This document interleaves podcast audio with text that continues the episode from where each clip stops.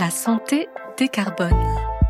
Énergivore et consommateur de ressources, le secteur de la santé a désormais bien conscience de son impact sur l'environnement. Hospimedia s'est rendu dans les établissements sanitaires et médico-sociaux qui agissent pour se mettre au vert. Dans cet épisode, direction le CH de Boulogne-sur-Mer dans le Pas-de-Calais. Alors qu'une obligation réglementaire pousse les établissements de santé publics à renouveler une partie de leur flotte de véhicules en véhicules propres, le CH a déjà franchi le cap il y a 10 ans. Il profite désormais pour ses trajets internes des avantages de 8 véhicules électriques. Une démarche de développement durable qui sera reprise dans le futur projet RSE de l'hôpital et qui ira plus loin car la mobilité ne doit pas se limiter à l'électrification des véhicules.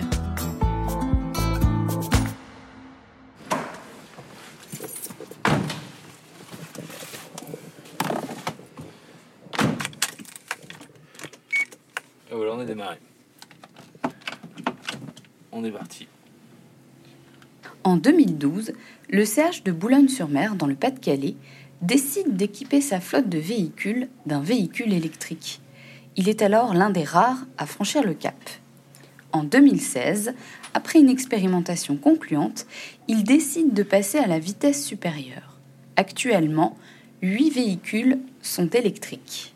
François Darras, responsable de la flotte automobile de l'hôpital, raconte la genèse de ce projet. En 2012, on a commencé, euh, c'était vraiment le tout début des véhicules électriques. On a eu une volonté de s'engager un peu dans, dans ce sens-là. N'étant pas encore bien sûr de...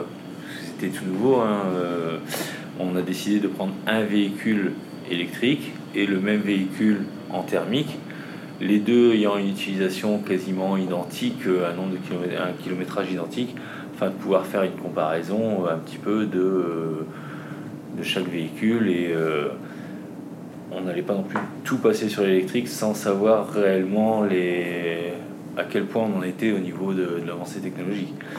Donc euh, ça, s'est très très bien passé. C'était un véhicule qui était pour le Wagmestre et qui avait une utilisation quotidienne euh, qui faisait environ 15 000 km par an.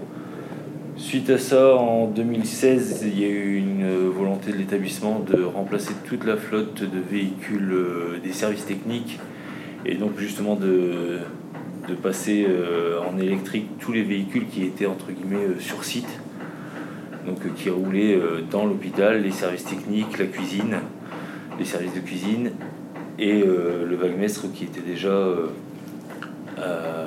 électrique. Ce qu'on a pour l'instant, c'est euh, euh, laboratoire, vaguemestre, euh, PC de sécurité, la cuisine, qui fait le relais entre la cuisine centrale, l'unité de production et les divers sites de l'hôpital, les menuisiers, le frigoriste, les plombiers et les électriciens.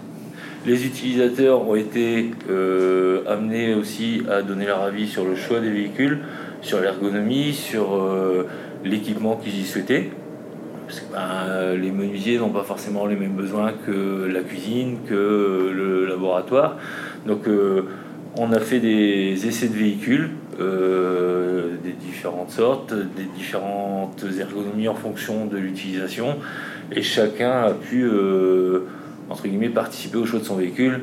Ça, c'est quelque chose auquel on tient vraiment ici à l'hôpital, car on se rend bien compte que ben, lorsque les utilisateurs sont amenés à participer au choix de leur véhicule, le véhicule n'est pas utilisé de la même façon après en général. C'est quelque chose qu'on a vraiment, euh, même que ce soit pour euh, les services techniques, pour le SMUR, euh, les utilisateurs sont toujours amenés à donner leur avis. Forcément, tout le monde n'est pas toujours d'accord, mais on essaye toujours de, de joindre l'utilisateur au choix de son véhicule. Le choix de l'établissement s'est porté sur un véhicule Kangoo ZE de la marque Renault, que les utilisateurs ont pu aménager selon leurs besoins. Des véhicules pas comme les autres au quotidien. Maintenant, comme on a investi dans les véhicules, que ce plus de la location, euh, les agents ont été autorisés à les aménager un petit peu comme ils veulent. Donc là, les menuisiers ont mis des quelques petites étagères, leurs chariots, leurs visseuses. Euh, voilà. Donc ça leur donne des véhicules très fonctionnels et euh, ils ont toujours tout sous la main pour euh, partir, intervenir euh, sur une porte, une serrure, Et vous indiquiez tout à l'heure qu'en termes de conduite, c'est une conduite un peu particulière.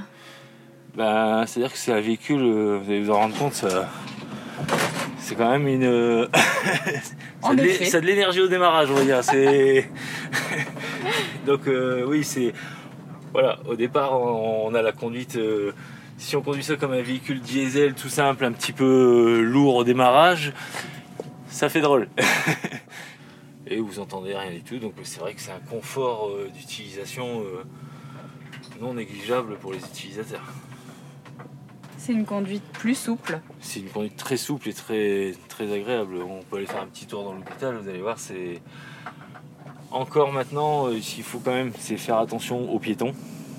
Parce que même si il y a un léger bruit de fond à l'extérieur, parce qu'ils ont mis des, un léger bruit au niveau du roulement, ça reste très silencieux et donc euh, bah, si vous avez dans un hôpital des personnes âgées ou quoi, il faut quand même rester très vigilant à ce niveau-là.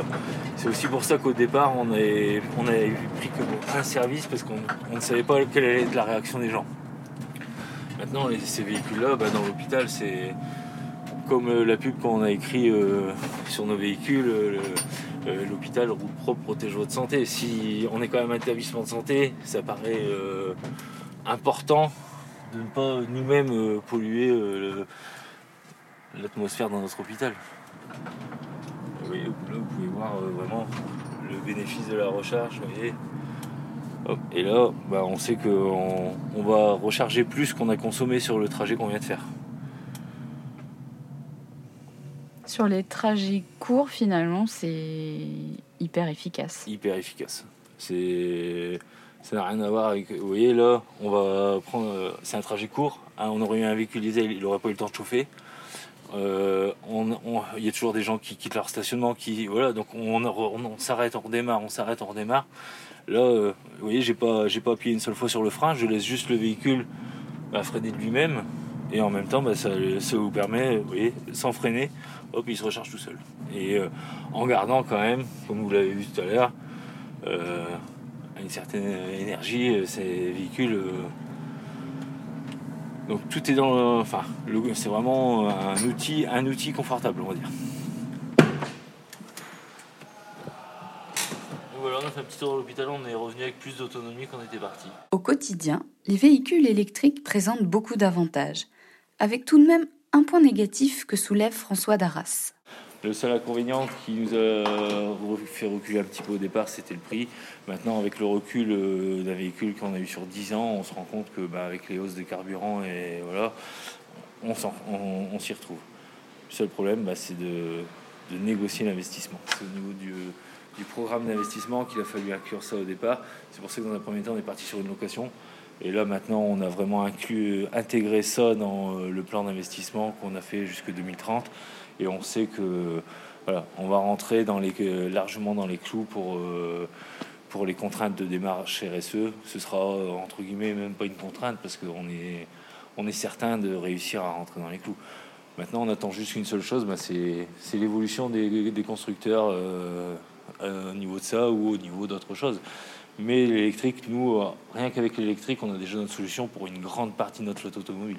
Je pense qu'on peut arriver facilement à 30 véhicules sur notre parc de 43 véhicules, 30 sans aucun, sans aucun problème. Les véhicules électriques, au-delà du confort qu'ils représentent pour les utilisateurs dans leur usage quotidien, ont aussi un impact écologique non négligeable. Actuellement, avec la crise du carburant, la balance penche en leur faveur. On a fait un petit calcul sur un véhicule euh, qui a 10 ans, qui a fait 15 000 km par an on a fait euh, un gain en émissions de CO2 direct d'environ 30 tonnes, sachant qu'il aurait consommé depuis son acquisition 22 000 litres de carburant.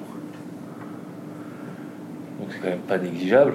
Après, il faut bien se dire, c'est que financièrement, au départ, on ne pensait pas s'y retrouver non plus, parce que ben, un véhicule électrique, c'est quand même en investissement 7 000 euros plus cher qu'un véhicule euh, identique en thermique. Quand on prend 22 ben, 000 litres de carburant à 1,50€, 1,75€ de moyenne. Ça fait une belle petite somme, dans les 30 000 euros, 38 000 euros. On a retiré à ça le coût des recharges électriques, qui est à peu près de 4 000 euros, avec ben, les 7 000 euros de différence d'investissement. En réalité, sur 10 ans, ils sont quand même vite faits. Au-delà d'électrifier les véhicules pour les déplacements internes, le CH de Boulogne-sur-Mer ne compte pas s'arrêter là.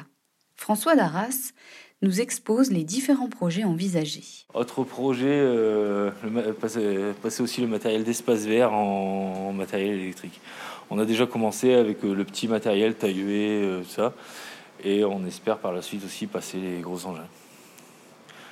Parce que bah, maintenant, ça se fait, il y a une grosse, grosse évolution. Tout ce qui est tondeuse, ça, tondeuse professionnelle, on, peut sans problème y passer aussi. Ce serait quand même très intéressant aussi parce que bah, euh, on était précurseur à ce niveau-là. Lorsque vous êtes en train de tailler une haie devant le hall de l'hôpital, avec un tailleur silencieux ou avec un tailleur thermique euh, qui consomme de l'essence, qui fume, voilà.